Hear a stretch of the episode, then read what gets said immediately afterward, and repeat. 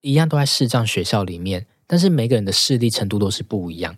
每一个人看到的东西都是不一样的，对，那所以其实就是视障，他们每个人的世界也都还是不一样的。嗯、那这个老师就会请比较能看得到的去带完全看不到的学生去厕所。那类似这个类似这些时候，你其实很难去避免学生有肢体间的接触啊。那你要如何去教他说，这个时候你的界限要怎么去拿捏？嗨，大家好，欢迎收听润男的润，我是润滑一男孩。在每一集节目中，我都会邀请特别来宾来到我的房间，一起讨论性、身体或亲密关系等议题。你准备好了吗？我们要开始喽！欢迎回到润男的润，我是润男。我们在节目中啊，很常聊到性别平等教育法这件事情，它对台湾这几年，不管是在同志的社群文化、日常法律和社会运动，都有很重大的影响。那其实很多听众在成长的过程当中，这个都已经是在性别平等教育法下面长大的哈。那到底现在教育现场的性别平等教育和性教育长什么样子？第一线教学会不会遇到哪一些困难？这是我最近也是很好奇的题目。让我们欢迎我的学弟，台湾性别平等教育协会的副理事长，以及特教学校的老师博源。你好，呃，大家好，我是博源。博源自己其实很熟悉上 Podcast 节目，因为你自己就有个节目。呃，对，我自己有一个节目是呃叫这是 Gender 吗？就是欢迎各位听众也可以听听看我们现场教师怎么去聊性别平等跟生活啊跟教学的关系这样子。我觉得这怎么讲很意外，就是我从高中，因为我们是高中的学长学弟嘛，学姐学妹，Anyway。对，就是从高中，然后就是我一直就是参与性别运动，然后一直在到就是大学啊，然后出社会，就是参与很多不同的运动，然后做一些事情，然后我就很难得会遇到说，哎，在长大之后再遇到说一个也是从事很多性别运动的，好，不管是教师的身份或者是社会参与者，然后竟然也是高中的学弟，我就觉得。很奇妙，就是会觉得哦，没有那么孤单呢。真的，嗯，有我第一次相遇的时候，也是有觉得，哎哇，就是好特别哦，原来有学长这号人物这样。真的，真的。但现在其实这个博源除了是这个呃性别平等教育协会的理事长外，其实本身就是在特殊教育学校里面担任第一线的教职的工作。是，对。那当年作为一个特教的逃兵，哈。就是我啦，就是对我也没有把特教念完。然后虽然那个时候已经有在实习了，可以考教师证的这个资格，可是后来就是毅然决然离开教育这个现场。是没关系，还好离开啊，不然我们就听不到这个节目了。还好你走了，我可能就会在教育现场，我我可能就会变成那个什么靠北特教联盟这样子。对，所以今天在准备这个访谈的时候，我就有点好奇，就是有点回温以前那种感觉，所以我找出了就是某一年的特教 教真的考题，我要来看看我们这个第一线的特教老师 是对你的这个知能。哎，这段有 re 过吗？这段好像没有，完全没有 re 过，要玩这么大是不是？对我，我第一题很简单啦，这个是某一年我刚刚打打开然后找到的，然后发现它真的其实是也有放。可能在一百题里面放了一题性别平等教育相关的题目，哦、这一题你应该要答对。好，来，很简单。呃，学校的性别平等教育委员会共有十五位委员，根据性别平等教育法，此委员至少应有几位女性委员才符合规定？A 五位，B 六位，C 八位，D 十位，C 八位。为什么？因为要超过二分之一，超过二分之一是。然后我们现在还是在用生理性别在做这个，没错，对，所以是不是也要调整一下？对，这其实是一个对蛮蛮蛮特蛮大的一个问题。这这件事情其实蛮多人讨论过。哎，你要先说我没有答对 啊？哎，我不知道，他没有跟我说。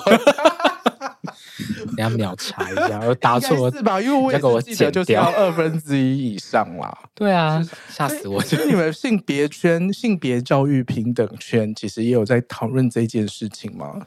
呃，就是刚才就是瑞南问到一个问题，就是说我们其实很多台湾，你去看他在统计性别的统计的时候，他会用男生女生去分类。对，那这个男生是男女指的是生理性别的分类，可是我们会知道性别的概念当然有性别认同、性倾向或性别气质啊这些概念。可是它有个问题是说，嗯，我曾经请教过就是性平的，就是教授啊前辈问说，我们在统计的时候，当我勾男生、勾女生的时候，我其实不知道我在勾的是性别认同还是生理性别。嗯，对，这是一个蛮大的问题。对，但是呃，我们后来会想到一个状况是，应该各位听众会发现，你最近啊，或是你近几年，你大概会看到有一些不同的选项叫做其他，嗯，或是不确定，对这种，对，对，但是它当然也不是一个很明确的分类。可是为什么我们不会那么细致的去硬要分说，哦，你是性别认同男，或男跨女、女跨男什么之类的？那个原因在于，对于一般的大众来说，我们越是分类的越细，他们头就会越痛。嗯，所以我们在分类上面，我们写男生、女生，另外多一个其他。我们为什么只多其他的原因，是因为我就是告诉你，这个世界没那么二元，这个世界没那么绝对，这样子就够了。就是在这个阶段，就是填问卷的阶段，对对对，其实我们多了一个选项，对，好像多了一个让让大家知道说，哦，这个世界上除了男性、女性以外，还有其他可以选择。是是是，你可能这个时候不觉得你是这个，可是。让你知道说有这个空间存在，对对对，我们就不会那么拘泥说去讨论说，现在它呈现这个男这个女，它到底指的是生理男、生理女，还是性别认同这些的，嗯、就不会再去讨论这些这样子。我觉得这个在法规上面其实蛮有趣，就是像是这个性别平等教育法里面的这个规范，要有一半以上的女性，她其实也有一些呃社会背景。还有当年的设立的一些目的，是就跟那个女性保障名额在选举的时候一样，它也有当年的一些设立的一些目标啦。那二十年过去了，或许有一些调整的可能性。对，应该应该是。其实我们这是性别平等教育法，因为它最近才刚修法，嗯嗯，但是这些法律的东西，它当然就是像瑞南说，它绝对有当下的时空背景的脉络。那他到到了现在，如果发现他已经不适用了，或是不合适了，他就会去跟动它，这是这是没错的。嗯、OK，这个是比较少人在讨论的啦。不过没有关系，我们先在这边先放过你。我要问下一题，我觉得这一题好像比较难一点，好紧张。这一题跟性别完全没有关系，可是跟刻板印象有关系。好，好，关于刻板印象威胁的叙述，下列何者比较不正确？A 是因为月晕效应所造成，B 是因为焦虑所造成的表现下降，C 是工作记忆量下降影响表现所造成，D 能经由事前告知，可不受负面刻板印象的困扰。我连他在问什么我都搞不清楚哎，那你知道答案吗？我不知道哎，我觉得是 C 哦。什么是刻板印象威胁啊？就是如果你有刻板印象的话，会造成的影响。呃，其实刚才听众听这个题目，应该有一个词会比较陌生的是月晕效应。嗯嗯，那月晕效效应它的概念是。呃，如果你觉得就我们透过我们看月亮，然后有月晕，就感觉很朦胧美、很漂亮这样子。他意思其实有点是说，你你看一个人，你觉得他某一方面表现很好，你会进而连带的觉得他各方面表现都很好。哦，这是月晕效应的意思，okay. 这样子。所以，所以他其实月晕效应就知道，这绝对不是在讲刻板印象威胁，所以 A 可以删掉。哦，不是，他还是刻板印象没错，因为你觉得他这方面表现很好。所以你会觉得说，那他其他方面感表现应该会蛮好的。哦，哎，我不知道，我们没有正确答案，好可怕。我们就是两个在那边瞎讲。我也觉得是 C。不过我觉得从你就是分析这个解题的这个过程，我觉得你的确值得拿到一张教师证。好，对啊，我我没有讲错，是这样子没错。嗯，好，那我们就姑且决定是你对。对，月晕效应就是一个以偏概全的一个主观的心理的、嗯、的状态，这样子。对，所以你现在拿到教师证，然后。开始职业大概多久时间啦？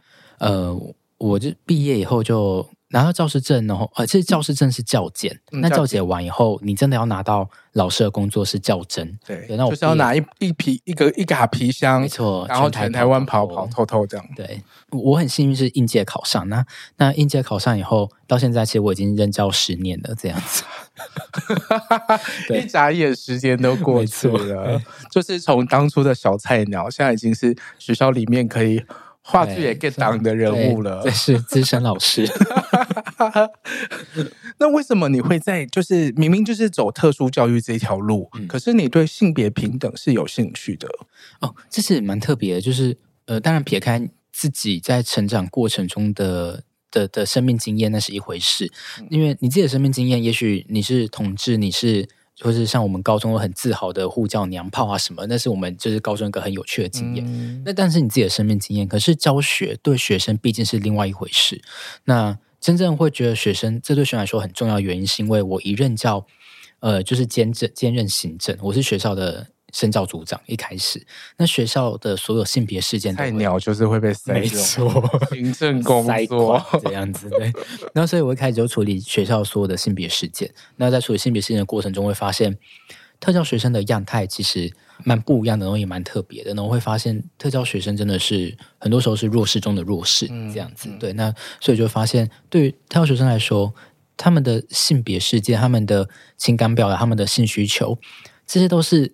很活生生就是在教学现场会发生的事情，嗯、但是他就是应该要被教这样子，嗯、所以一开始当然也是因为我的行政职的关系，处理到这方面的工作，所以进而就开始把这份工作转换到教学上去做，然后后来就开始慢慢的接触。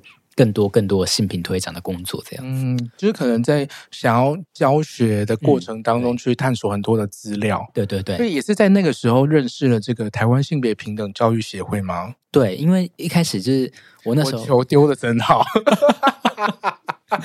对，那人家人家以为我们蕊好，我们是没有蕊好不好？我们就是随便就在聊，真的，对，那时候是我。因为想要教学生，然后我就觉得，呃，学生有一些彼此间的互动可能不是那么适当的时候，他很容易会构成性骚扰。那那时候我就找到了台湾性别平等教育协会有一套桌游叫做《魔法学院》，那其实就是在讲性霸凌啊、霸凌的样态这样子。那我就觉得这很可爱，因为它就是很多图像这样子，我就拿这个来教学。嗯，那因为。特教的关系，所以我做了很多的简化，然后做了很多自己课堂上面的调整。那后来就有一次因缘际会下，就是那个协会的人知道，哎，有一个某一个特教老师在用我们协会这个东西，然后有自己去改编它，变成自己教学内容。然后协会就请我去呃分享啊，然后之后我就走上了就是 NGO 组织这条路，就跨进了协会。然后现在已经是副理事长了，是，所以真的一切都是缘分这样子。因为一开始我就只是一个。现场老师，我就想要找资料，想要找教材来做教学，然后刚好找到了协会的教材，嗯，然后之后就对一路这样子过来。哇，那就你所知，就是印象中，就是以前我们在这个师范体系成长的过程当中，有开过类似的课程吗？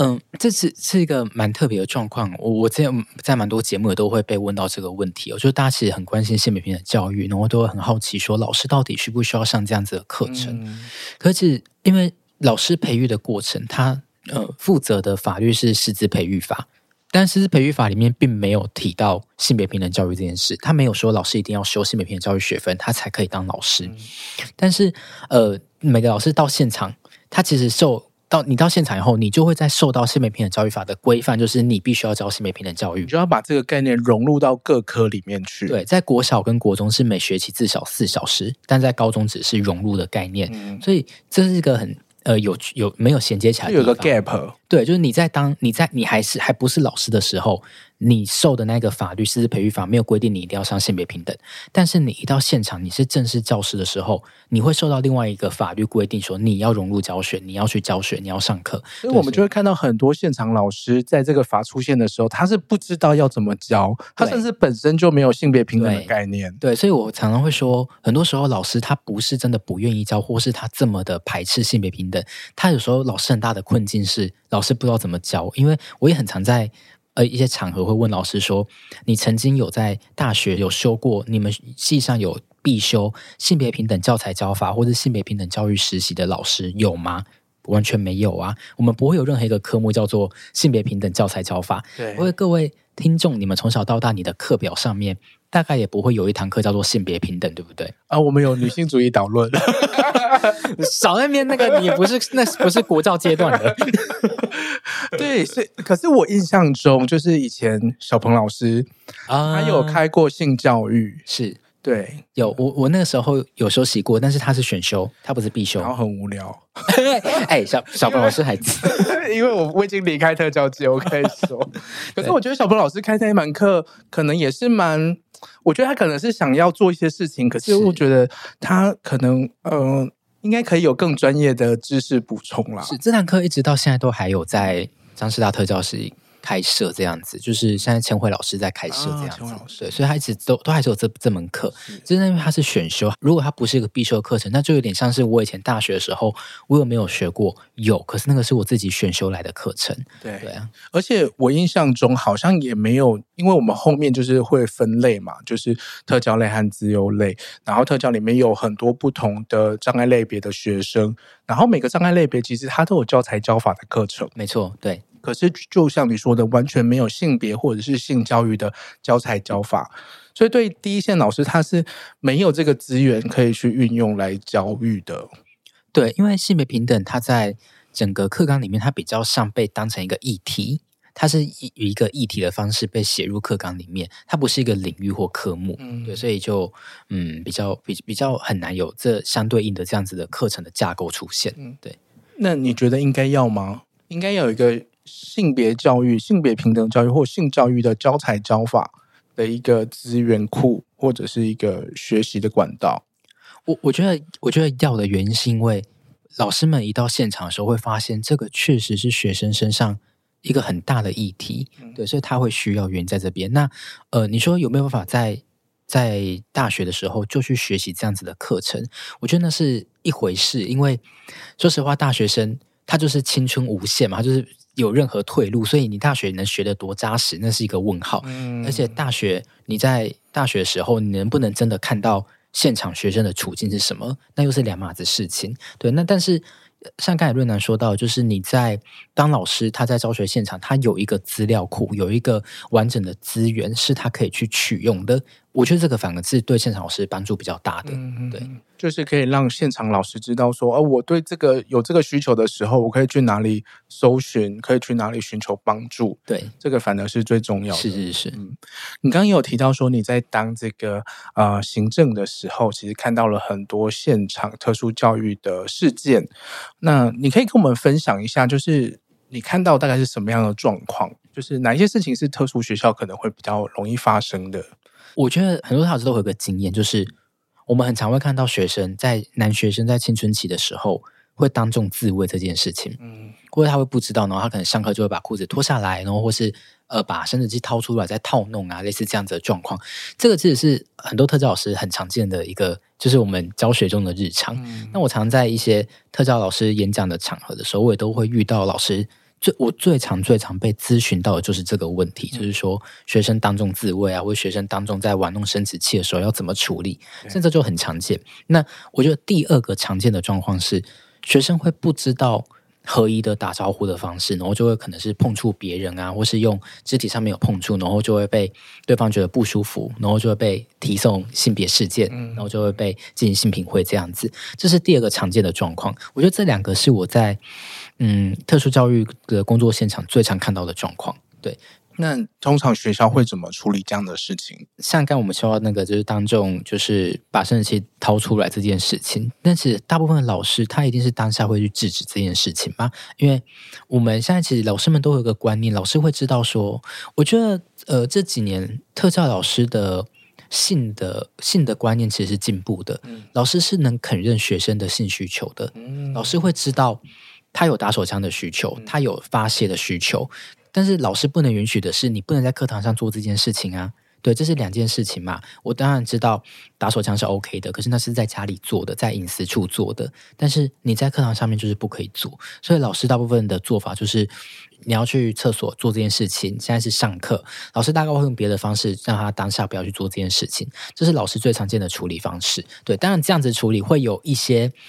额外的反效果，对，但这个比较比较进阶，我们这边先不谈这样子，对，呃，我觉得近几年在整个特殊教育跟性别平等的推动下，其实大部分的人都能去看到。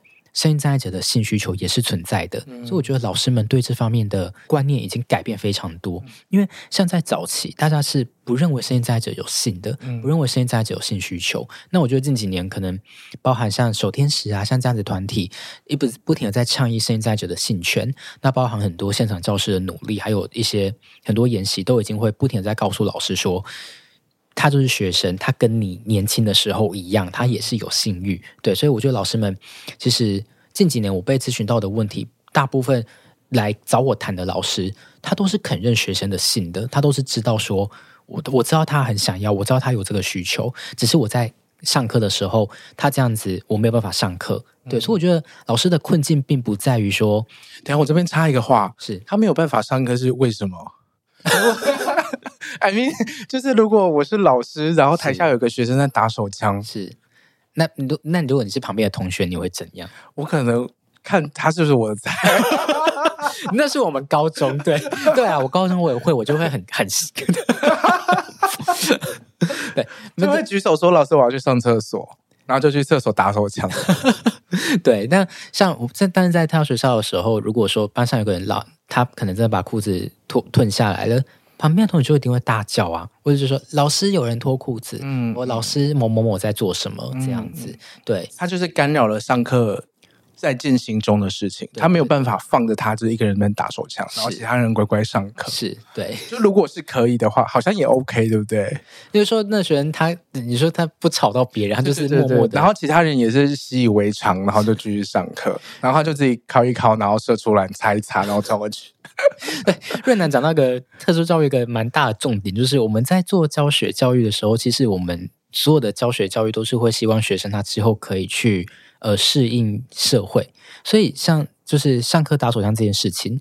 当然，你说他不干扰到别人，这是一个社会的规则嘛？你不要打扰别人。好，他打倒了，但是有另外一件事情是，那是一个公开场合，公开场合可以打手枪吗？对，这这个另外一个话议，另外一个议题。所以这件事情本身，老师要要要管的很多。对对，我懂你的意思，就是即使这个老师他可以允许学生在课堂上打手枪，可是他出去可能到了工厂或者是出去工作了的时候，是。不见得大家都可以允许你在旁边打手枪，是，所以我要开一个就是男同志的工厂，就就是都不用只穿工作背心，不穿里面，我就别穿了吧。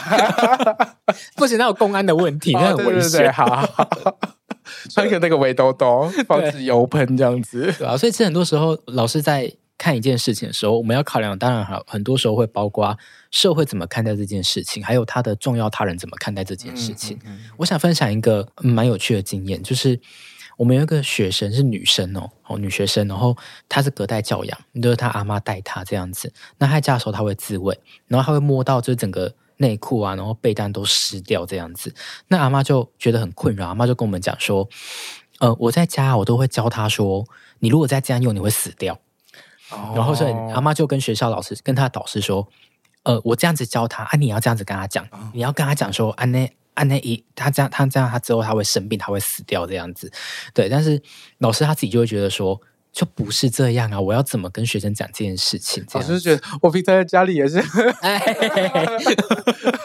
对，老师想说，拜托，我以前比他还忙，我好羡慕他可以那么湿，喂。真的，老师想说，我年纪的年纪，我都要用润滑液了。真的，那想知道老师用什么润滑液吗？也可以想。没有，对，像老师就会觉得说，呃，这其实跟我自己本身对于性的观点是不一样的这样子。对，但是这中中间就会需要很多沟通的协调这样子。那呃，我们其实都会给家长一个观念，就是说。你越是禁止他做这件事情，如果这件事情是他的需求，他就会转而用错误的或是隐匿的方式去做这件事情。他还是会想办法做。对，我们都经历过这件事情。是对，所以你应该要教他正确的做法是什么，而不是去禁止他做。嗯，对对对。那在这个特殊教育的现场啊，我们刚刚其实聊一些比较性相关的事情。那性别呢？性别的议题或性别的概念，这个在教育现场大概会教什么样的东西？很多人会觉得性教育跟性别，它可能是呃要分，它是个不太不一样的概念。不过我自己觉得，在教学的过程中，很多时候它是相辅相成的。因为，例如说我们在教性的时候，我们在教性的时候有没有考量到性别的概念？我们在教，比如说我们说最简单的性行为好了，哪些行为会导致怀孕啊？什么这些性行为的时候，那同志的性行为是什么？这个可以教吗？可以吗？对啊，这可以吗？就是你看，那你一教了，你可能就会马上会被家长抗议嘛之类的。对，那你就会发现，其实我们说是性行为，但是你会知道性行为的样式有很多种啊。但是我们当到每次看到性行为的教材，他就跟你说把阴茎放入阴道，然后阴道交什么的。可是我们大家都知道，性行为其实有非常非常多种，可以放的地方可多了。嗯，当然，对不对？对啊，所以我们会看到说，性跟性别很多时候，我觉得它是交织在一起的。嗯、你应该是在不管你是教性教育或者教性别的时候，你都应该是让呃。很多老师或听众可能会不太知道性别概念到底是什么，但我觉得有个比较大的原则是，你在教任何东西的时候，你不要让任何人的经验是被漠视的，嗯，你不要让任何人的经验是被摒除在外的。如果你有办法尽量做到，我在教这件事情的时候，每个人的经验都是可以被看到的，那我觉得你大概不会走得太远，嗯，对，我觉得这个比较大的原则，对，就是例如说你在教性行为，你在教谈恋爱的时候，你要想一下，每个人都是这样谈恋爱的吗？每个人都是这样子做性行为的吗？如果不是的话，有没有其他可能？嗯，你不用是性别学者，但是当你愿意去设想有没有更多其他可能的时候，你大概你的教学会是比较完整的。对，就是刚刚其实也有提到说，其实特殊教育的学生其实有很多种不同的类型。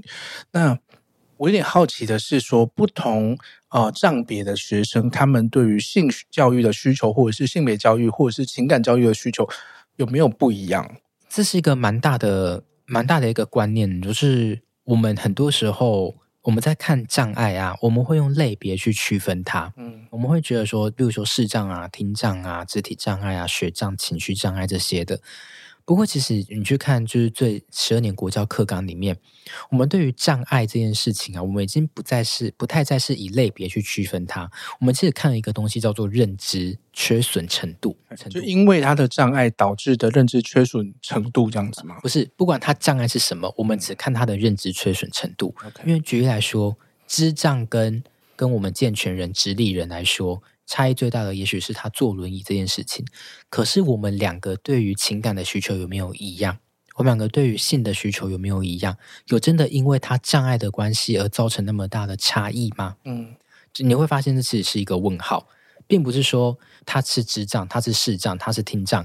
他的整个世界就跟你完全不一样，嗯、我觉我觉得这是一个比较大的一个先决条件。但是我们再去看对于性教育跟情感教育这些面向的时候，我们就会发现，真正让学生会让老师会觉得比较棘手的，其实是在于认知的程度。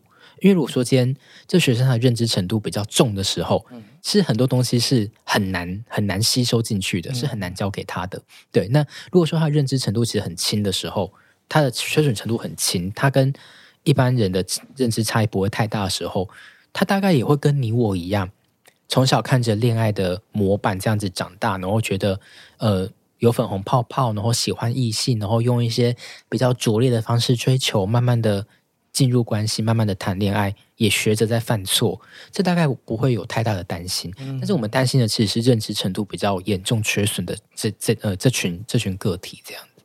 我会问这个问题，有一个原因是我在守天使的经验，就是我们除了服务呃中重度以上的呃肢体障碍以外，我们另外一个服务的是视障的朋友，就是我们会觉得说，诶，视障的朋友他们的生命经验其实跟。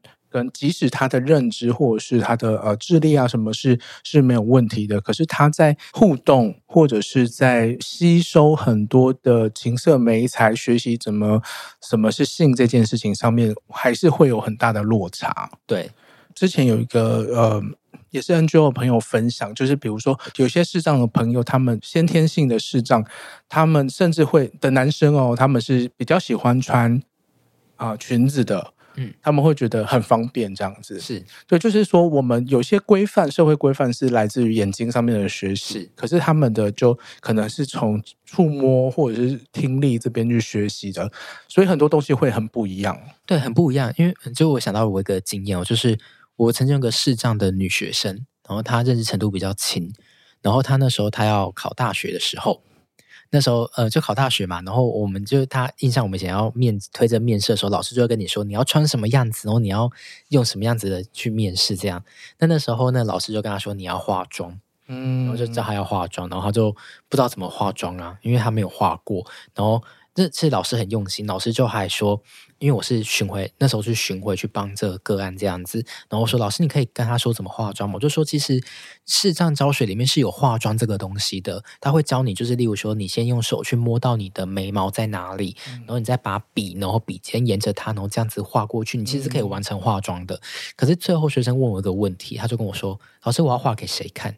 嗯，我这其实是一个很很很很拷问的一个问题，就是他到底要画给谁看，对吧？这就如同像刚才就润南说到的，视障者他从小到大视力这件事情，我们真的很多东西都是视力学来的。我们很多刻板印象，我们觉得男生应该是什么样子，女生应该是什么样子，这其实都是视觉上学习而来的，它占成分很大。那我们也会常在就是视障学校的时候，我们看到的状况是有很多。视障的学生，就是我们那时候去实习的时候，然后他就会说：“呃，老师，就他喜不喜欢你？他不是看你长得帅还是还是丑，他是看你的听你的声音好不好听。嗯”没错，对，他会听你的声音来觉得你是一个怎样子的人。对，所以如果你的声音是好听的，他其实大家会觉得，就是那是更有吸引力的。他们吸引彼此的方式，并不是像我们说把自己练得多壮啊，或是长得多帅啊。他们吸引对方方式，可能是那个声音的质感。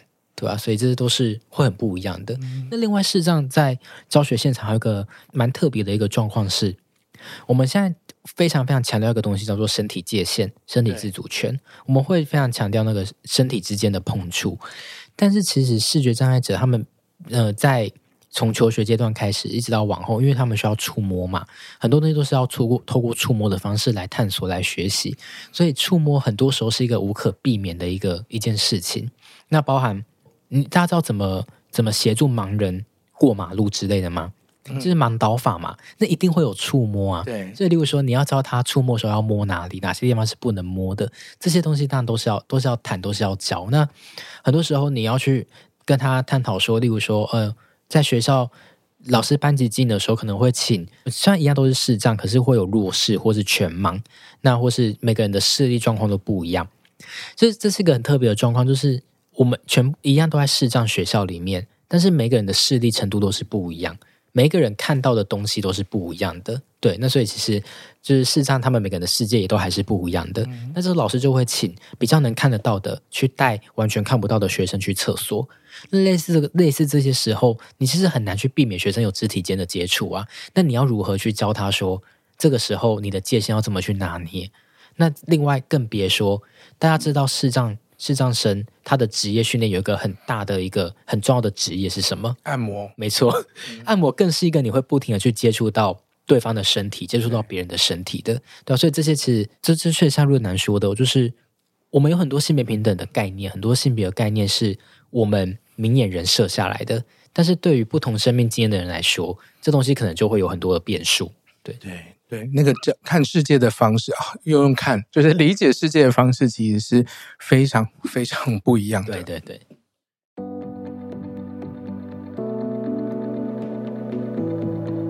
感谢正在收听润南的润的你，我是润南。从高中开始啊，我创立了地下的同志社团，参与性别运动。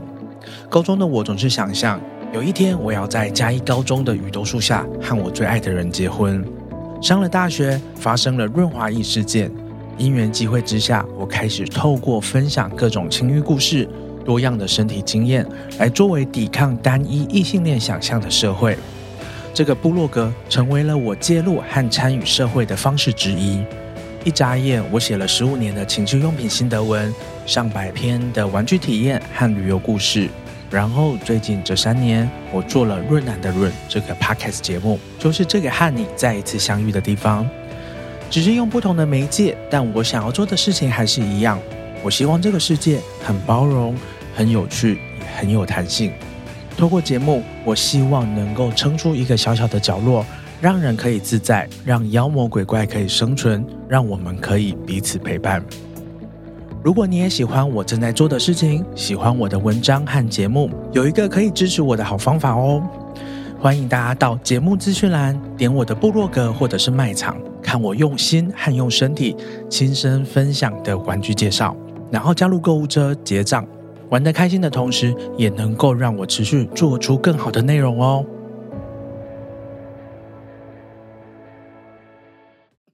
那我有点好奇的是说，其实刚刚也有碰触到这一题啦，就是在校园里面，其实我们会试着想要教一些性别的概念，或者是性的教学，家长会怎么理解这件事情？刚刚提到一个是呃隔代教养的阿嬷，她可能就是呃比较没有接触到新的知识和资讯。那现在呢，现行的家长有没有比较能够跟学校站在同个步调上面？我自己在学校工作的经验是，我觉得大部分的家长他并不是反对，他是不知道怎么去面对这件事情。但是如果老师愿意协助他，给他方向的时候，我觉得家长其实是愿意配合的。我看到比较多的状况是这样子，因为我觉得家长自己也当过小孩啦，然后其实家长自己会知道学生年纪到了就会有这个需求，只是家长不知道怎么去教。但我非常分享一个我我对我来说非常非常重要的一个案例，一个经验这样子。呃，因为我觉得这经验让我更加觉得，就是做做性别平等教育是重要的。我有个学生，他是呃，就自闭症。哦，在这边我也想要科普一下各位，就是不是不讲话的人就叫做自闭症。自闭症他其实是比较像是他自己的世界有自己的逻辑，然后活在自己的世界里。但是活在自己的世界里，并不代表完全不说话。他有可能会一直讲话，一直讲话，因为他活在自己的世界里。对，那很多人都会说。自闭症是不说话，那我很常看到这样子的言论，所以我觉得我要先科普一下，自闭症并不是都不说话这样子。好，那这学生他是自闭症，然后他有个很很很大的状况是，他会上课时候会勃起，然后他就是高中了嘛，他会一直有性需求，你会看到他有性需求，他没有办法成功的自慰成功，他没有办法成功的透过自慰然后射精满足他的性需求，然后还有问题是，他跟老师说他不敢碰他自己。嗯，他不敢碰触他自己。那你会看他，有勃起，他有欲望，可是他不敢碰自己。对，那你会看他动作很特别，他会用手下去，然后就是套弄一两下以后，他手就很快的抽开。他就一直重复这样子的动作，因为他说他不敢碰他自己。然后在这个过程中，我就呃，这家长很棒，这家长妈妈真的很棒。妈妈就是跟老师讨论说，他看到他这样子很痛苦，然后妈妈也很痛苦，因为妈妈发现到他因为不能成功的解决性需求。连带的影响到他很多脾气的问题，就是他情绪上面都会有困扰。那妈妈超棒的，妈妈后来就跟我们学校讨论以后，我们就那时候就我跟妈妈一起做这件事情，然后我就跟妈妈说：“哎，妈妈，她不敢碰她自己。”那我想到了，我们就来用飞机杯这样子。嗯，好，就妈妈就真的去买飞机杯哦，妈妈就去买飞机杯来，然后一起用。然后呃，那时候妈妈就说：“呃，可是我不知道怎么用。”我就说：“没关系，我来教她。”好，那我教她其实怎么教。这里有个概念是。提供性的支持不代表直接提供性，嗯，这是两件事情。对，我提供性的支持，跟我直接提供性给他是两件事。我当然不可能帮他打手枪，因为这样子我就是马上 违法，你知道吗？我怎么可以去乱碰他？关下麦克风再跟我说。对，我当然不可能，但我就教他，就是给他看说。哎，这个飞机杯的构造是什么样子？你看里面软软的，然后这不会让你受伤，然后你可以用手先摸摸看这长什么样子。那等下老师会给你一些时间，你就自己在这里面这样子，然后老师会帮你把门锁好。你好了，你再跟我说。哦，类似这样的做法。好，那后来就没有成功，就没有成功，然后。呃，他还是就是没有成功的，然后我们就第一次经验是失败的，因为他就没有去用那个东西。嗯，然后后来我就想说，呃，为什么他不用？然后后来就是在找另外一个老师跟他聊，然后老师就聊聊出来的话，他就跟妈妈说，他觉得那个很恐怖。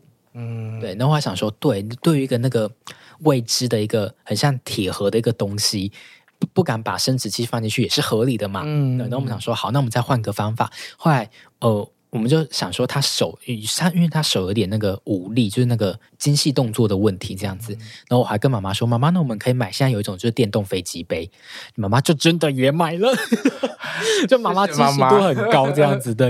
然后妈妈就买过来以后，然后还发现还是失败，就还是没有成功。但是就我们就他电动飞机杯来，就一样，我们就把他带，我再带他去房间，然后就慢慢的教，就后来他成功的。嗯，那你知道他怎么成功的吗？他只是后来我就。我在外面等他，然后就突然看到门打开，然后他就冲回去，冲回去教室这样子。然后我就走进去看，我就看到那个电动飞机杯被丢在旁边，然后地上有他成功射出来的精液。嗯，但是我发现，因为妈妈那时候拿那个飞机杯的时候，妈妈有拿那个毛巾把它包住，她其实是拿旁边的毛巾成功的哦。她是用毛巾，她是用毛巾，那个应该是用毛巾包住，因为我看那毛巾上面有残留一些。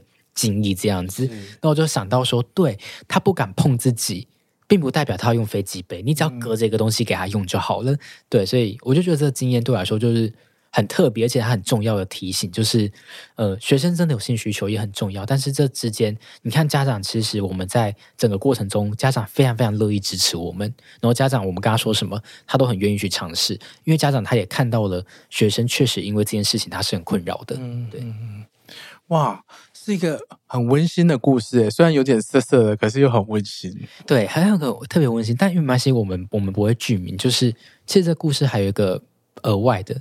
就是那时候，妈妈其实对自己很困扰，然后妈妈这妈妈超伟大的，妈妈把她就是妈妈帮她约性工作者，嗯，好，然后妈妈在约性工作者的过程中，妈妈就跟着我跟我们分享，她说她没有任何一次成功，因为对方以为她是警察，对方就是会不相信她，然后当妈妈跟对方解释说我的小孩是自闭症，然后这个状况的时候，对方就觉得很可怕，然后对方就觉得我没有结果，我不敢这样子，所以他。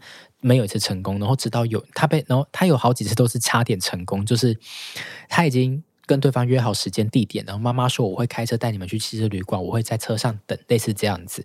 好，然后他好几次被放尿，一直到最后一次，妈妈真的受不了了，就是又是一次约到地点，但最后人没有出现，嗯，然后妈妈就在车上崩溃的大哭，然后打给我们这样子，然后就说。我真的没办法了，我真的受不了了，就是我觉得很累这样子，然后你就会听到妈妈在哭，但是你听到后座那个小孩子的声音也是很大声，就听到那小孩就是在啊啊啊在叫这样子，嗯、对，所以我觉得这故事很心疼，然后也会觉得妈妈真的很伟大，但是你就会看到性这件事情真的是对每个人来说都很重要，它不是一个可以因为它的障碍而就被漠视的事情，对。嗯所以这样听起来，其实我们应该是可能需要去找到每一个学生他可以发泄的方法，适当发泄，不管是呃时间地点还是他自己特殊的方式。对，这这这是一点哦。另外就是，就要一定要去肯认。每个人他在青春期他的性发展就是就是存在的，那是一个很必须的事情。嗯，这样听起来好像在其实虽然说我们刚刚从前面到现在提了蛮多，就是在法律上面呃并没有教导说老师应该要学这个，可是性别平等教育法现场又需要教这个。相较于一般的学校来说，感觉特殊教育的现场更需要去看到性的问题，感觉特殊教育的老师第一线。会遇到更多性相关的议题，对，因为我们的学生就是因为认知的关系，他的他的欲望什么那个都是很明显、很明确的。虽然对我们来说，很多时候对于初任教师啊，或者对于刚出道的老师来说，那就是一个张力很大的事情啊。嗯、那个张力其实很大，因为你你你说一般学生难道没有性的需求或是性的探索吗？也有，只是你看不到啊。你看我们以前高中玩的跟什么一样？哎，对，但这些过程高中老师不知道啊，他也不需要去处理啊。对，对，因为我们知道，了就要处理了。对对对，因为我们就是在台面下做嘛，我们在宿舍里面做，哎，阳 阳明监狱这样子。对，好羡慕哦。就我们自己私底下做，但是我们不会让老师知道，所以老师不需要处理。可是对于特教学校，对于特教学生来说，他们就是很单纯、很可爱，他们做的每件事情大概都很难。不被老师或家人知道这样子，嗯、所以我们就要我们就要处理。对，那所以其实每次的事件你都会看到那个张力其实很大的。嗯，那有没有因为这样子的理解？因为像我以前就学的时候，也常问老师这个问题，或者是一些学长姐回来的时候，我可能也会问。那在很多年前，大家的解法就是说叫学生去跑步。嗯，对，就是。或者是用别的方式转移注意力，好像就是不要在这个现场做这件事情就好了。然后并没有把性的需求当作是很认真的对待。那现在我们那么都知道，就是其实现场的老师们其实都知道了。那我们有没有特别为这件事情做一些什么？我完全同意，就是很多人都会说去跑步，去跑步。对，但是我在那个我们 podcast 就是这是捐的嘛？我们也有聊过这个议题。就是各位听众有没有觉得？就是如果你有在健身运动，你运动完以后，其实你的身体很敏感。嗯，你运动完你会更闪耀，而且你跑步的时候，其实就是 摩擦，就是你运动完后，你会很喜欢自己的身体。对，所以我觉得你叫学生去跑步去运动，我觉得那就是你没有转移他的注意力，你就会让他对于身体的任何感受是更敏感的。对，所以我觉得运动根本就是一个没有用的方法。好，这是题外话。那其实现在教育现场，呃，对于特殊教育来说啦，如果当学生他有性需求的时候，我们通常会给一个概念，就是老师都会说去厕所，去厕所。嗯，对。那其实去厕所，他很多很大程度他已经做到一个很大的尊重了啦。因为你说像普通学生或者一般生，你真的在上课勃起的时候，老师会让你就真的一直去厕所吗？可能也不一定，对不对？但是 我们就要自己去这样子。但是对于他的老师来说，肯能肯认学生，然后看到说去厕所本身就已经是。我觉得已经是一个很很好很好的进步了，这样子。对，但是你当然说，呃，一直去厕所会不会有问题？会，因为学生会发现，如果我说老师我要去厕所，我就一定能去的时候，那我会不会就是现在我就算我不是想要打手枪，我只是不想要上课，我也会不会说我要去厕所？嗯，应该也会。对，对，所以你这中间你怎么去协商这件事情，或者你怎么去做你的班级经营，它还是另外一个学问，这样子。对，也是要很有技巧啦。对。好复杂哦，其实第一线的教育现场其实蛮难的，对，就很考验老师的个人功力和怎么掌握学生的状况，和怎么怎么去营造这个这一班的一些风格和特色。是，对，哇哇，辛苦哎，对，就是但对每个每个人听到特教老师都会说哇，那很辛苦哎，但我觉得我常会说，其实学生更辛苦，嗯，对，就是老师当然辛苦，可是其实学生也很辛苦，对啊。那你有没有听说过一些就是离开校园之后的一些呃状况，就是可能跟性或性别相关的状况？啊？我我们常常会看到学生有个状况是，学生很多时候他的问题是起始于家庭，显现于学校，可是他是影响于社会。嗯，所以为什么在学校这个阶段很重要的原因，是因为他之后要步入社会，他马上就脱离学校这件事情了。那你知道，你一脱离学校这件事情以后，很多东西。就不会是以教育导向，不会以教育为目标，他你可能就会马上面临到很多法律的问题或是惩处的问题了。是对，因为你有学生身份，其实是一个很保护你的身份。对，但是当你一离开学生这个身份的时候，很多事情就会变成是你要付出的学习代价是更高的。对，那我最常看到的状况是。呃，交网友这个议题，嗯，出社会以后交网友这件事情，学生很常会遇到。那在交友的过程中，他可能会遇到所谓的呃，可能渣男啊，或者什么，就是呃，骗炮、骗炮，对对，说骗炮什么之类的。但这当中，我觉得有个很很很特别的状况是，学生没有觉得自己是受害者，学生觉得他在谈恋爱，嗯，学生会觉得。对啊，他是我男朋友啊，然后我们就说，可是他有很多个女朋友哎，然后他就说，哦，可是他还是我男朋友啊，你就哇，哎，某种程度来说，这是蛮好的特别的状况，这样对 对。那那你看，就是我们很常会看到学生有这些，就是你会觉得他处在一个品质不太好，或是有点被占便宜的一个关系中，但是这对学生来说，那还是一个很好的恋爱经验。那我觉得你一定要去看到说，这个经验对学生来说。他就是在谈恋爱，他真的觉得这是爱，他觉得这是他的恋爱的状况。那就是像我们回到我们说前面说的啊，每个老师，你大概从小到大，你就是这样子按部就班的养成你的恋爱，你对认恋恋爱的认知，说不定你还停在什么亲密、激情、承诺这三元素。可是对于学生来说，你看我如果从小到大，我都是感觉到别人是歧视我的，别人是排斥我的。如果今天有一个人愿意在网络上面叫我老婆，愿意跟我说爱你，多一点点的对的温柔，对，那对我来说，我根本就无可自拔，就已经上天堂了。对啊，所以你会看到说，我们很多时候学生出社会以后，你会看到他可能会陷入一个关系没那么好的关系品质里面，那甚至有很多是会涉及很多，例如说，我们看到学生他把他打工赚呃赚的钱全部拿去。给给对方啊，类似这种状况，或是跟年纪大他很多的人啊什么的，但我觉得没问题啊，我也洗脑这样子。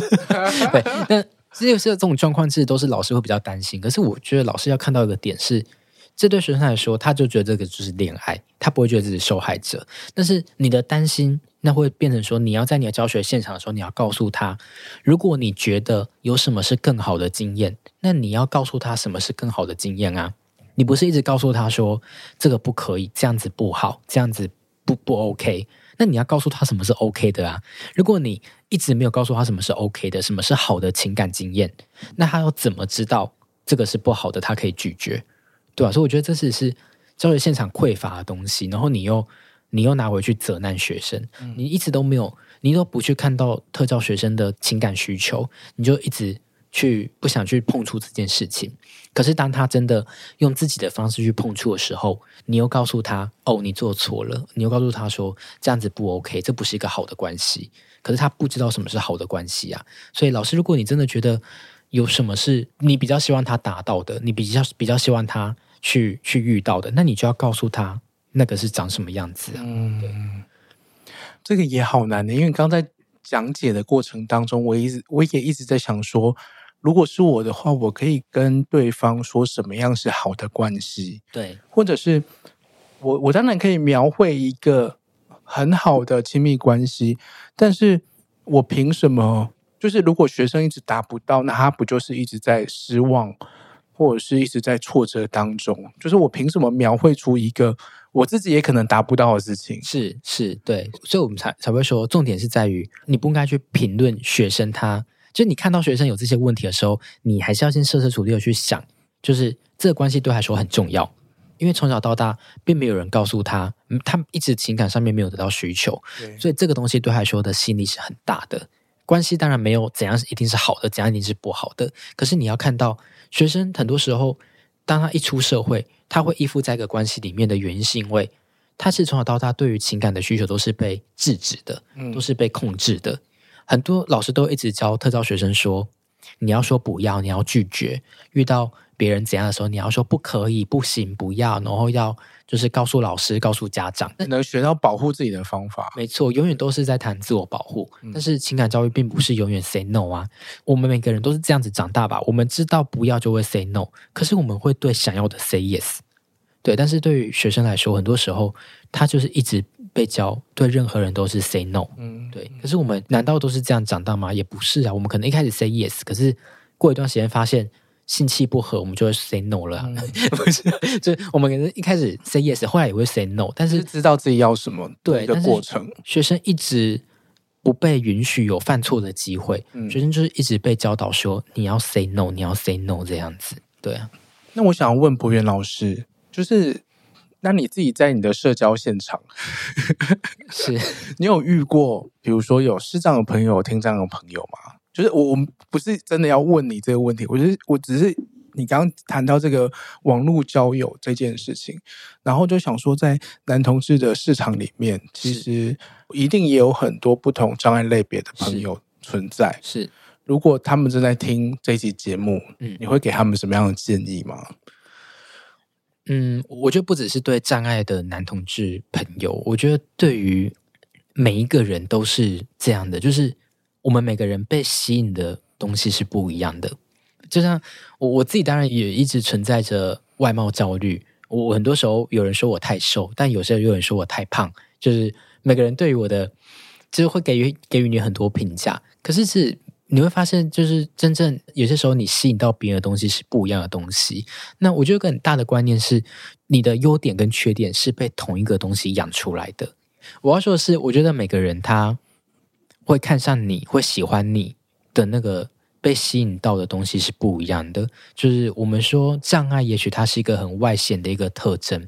可能就是呃，智障啊、视障啊、听障啊、感官类啊这些，它是一个很明显的特征。可是，并不是每个人都在意这件事情啊。因为我自己也看过非常多男同志的情侣是障，但同同时有一方可能是障碍者这样子。对，所以我觉得不用因为你是障碍者，然后你就觉得你一定会不是个被欲求的对象。我觉得不，并不是这样子。对，就算我们不是障碍者，我们很多时候也都不是被欲求的对象啊。所以，我觉得每个人他吸引他的东西，本来就是不一样的。嗯，当然，我我本身不是障碍者，所以我很难去。我觉得我轻易的去讲这些话，听起来很实在是太骄傲了。我不能太漂亮了，对，我不能随意的去讲说，呃，你不用在意啊，什么什么的。毕竟我我并没有这样子的生命经验，对。但是我只是想要讲的是，我们每个人被吸引的东西真的是不真的是不一样的。你并，你当然也不能保证说没有人不会被你的其他特质吸引啊，因为我们也看到蛮多成功的案例。就是我说的成功是指说不是成功啦，就是我们看到蛮多对是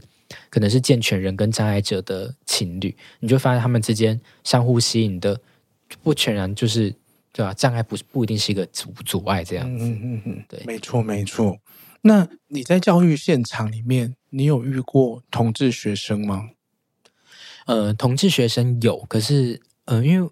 我我很多时候会接触到不一定是本校的学生，所以我会遇到蛮多其他学校学生。那这时候我才会接触到这样子。嗯、但我自己的教学现场，因为特教学校的学生他的认知程度普遍是比较重一点的。对，那很多时候我们会用一个概念，就是学生很多时候他的障碍特质已经大过他的性别特质了，就是他智能障碍、他认知缺损很严重的时候。他的障碍特质会大过他的性别特质，嗯嗯，对，因为是性别啊，或是情感这些东西，很多时候是很需要后设认知的，很多时候是那个认知程度是要很高的。例如说，你要去认同你自己是男生女生，你要去知道你喜欢的男生女生，你要去知道这些情感互动的过程，这其实是需要很高的认知程度。对，那这这当然也是特殊教育里面做性教育、情感教育的一个困境，嗯，就是在于我们谈的这些东西。它都需要很高的认知程度去运作。对，对，了解。我最后有一个问题想要问，就是我们回到那个你现在的这个协会。台湾性别平等教育协会是，其实这个协会我在很小的时候其实就也有接触过哦，真的吗？哎，以以前在那个女学会楼上啊，对对对对对对，那个时候就很长，因为跑跑女书店，然后就就往那边跑这样子。那现在我们这个性别平等教育协会大概在推广什么样的事情？然后或者是说，他有没有在特殊教育学界里面扮演什么样的角色？呃，我们还是有很多现场的。就是第一线教师所组成的一个协会，那所以我们是在很多是在政策啊、法令上面啊，或是教材的研发推广上面，我们比较多是在做这类的事情。嗯、对，那对于特殊教育，其实我们也是很关心。那因为像副理事长本身，我就是特教老师嘛，所以如果是跟特教有关的话，我们当然都会去琢磨。但呃，我们当然还是很多时候是以全部的学生去考量，去看说哪里有议题需要处理，我们就会处理这样子的议题。那特殊教育的部分是因为。它真的是一个比较一般的老师，他都不一定会知道的一个一个领域这样子。那所以特殊教育其实很多县各个县市政府或是国教署，他们额外都会有编相关的经费去做特殊教育这件事情。那就像我是隶属国教署的学校，国教署其实每年专门在推动特殊教育的性别平等这件事情上面，它的经费其实。非常非常多哎、欸，嗯、哦，就是他每年都有很多计划、很多经费，去让各个学校可以去推动性别平等教育。对，所以我觉得其实呃资源不会不足，只是看你把它运用在哪里，还有它怎么被运用这样子。嗯嗯嗯、但其实整个国家的政策在做性别平等这件事情上面的时候，也都还是有顾虑到特殊教育的。嗯，对。那现在我们这个呃性别平等教育协会，我们最近在做什么啊？台湾性别平等教育协会其实就是看当下有哪些性别议题是比较。大家比较关注的，然后就是讨论度比较高的，我们都会去尝试着发表一些自己的观点是什么。那像最近其实全面性教育这个议题，就是一个整个国内外一个很大的趋势。那所以像我们协会在十月二十七号礼拜五，我们就举办一场盛大的活动，就是呃二零二三 CSE in 亚洲全面性教育的国际论坛这样子。那我们会在这个论坛里面，我们会发表一份就是。台湾国小的性教育现况的一个调查报告。嗯，那除了我们自己国内的报告以外，你跟国际上面的其他国家的经验有没有接轨，也是很重要的。所以我们也邀请来自泰国、菲律宾、日本、韩国、香港的专家学者来分享，就是他们的国家是怎么去进行全面性教育。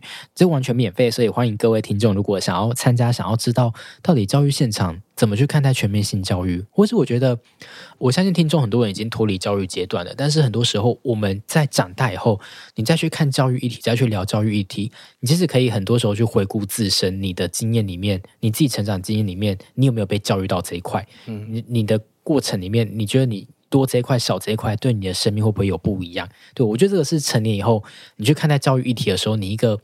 很很特别的视角，就是你可以很超然的去看这件事情，因为你已经脱离那个学生身份了，对吧？所以如果你对这些议题是有兴趣的话，还是很欢迎可以来我们协会这个论坛这样子，那就是在可以上网报名这样子。好，那另外我们协会是平常呃也有做很多教材的研发跟推广。那另外像如果各个单位啊，不只是学校单位，像民间企业啊，如果有需要讲师，或是你有任何性别平等的问题，都可以跟我们协会咨询这样子。那最后就是邀请大家加入协会的 IG，然后还有脸书的粉丝专业。那如果不呃不嫌弃的话，也可以就是捐一些捐款，就支持我们继续去推动台湾的性别平等教育这样子。嗯对，性别平等教育协会，其实在台湾已经蛮多年了。然后一直以来，其实，在第一线或者是在政策推动，甚至是直接参与政治，其实都蛮花蛮多心力在做这些事情。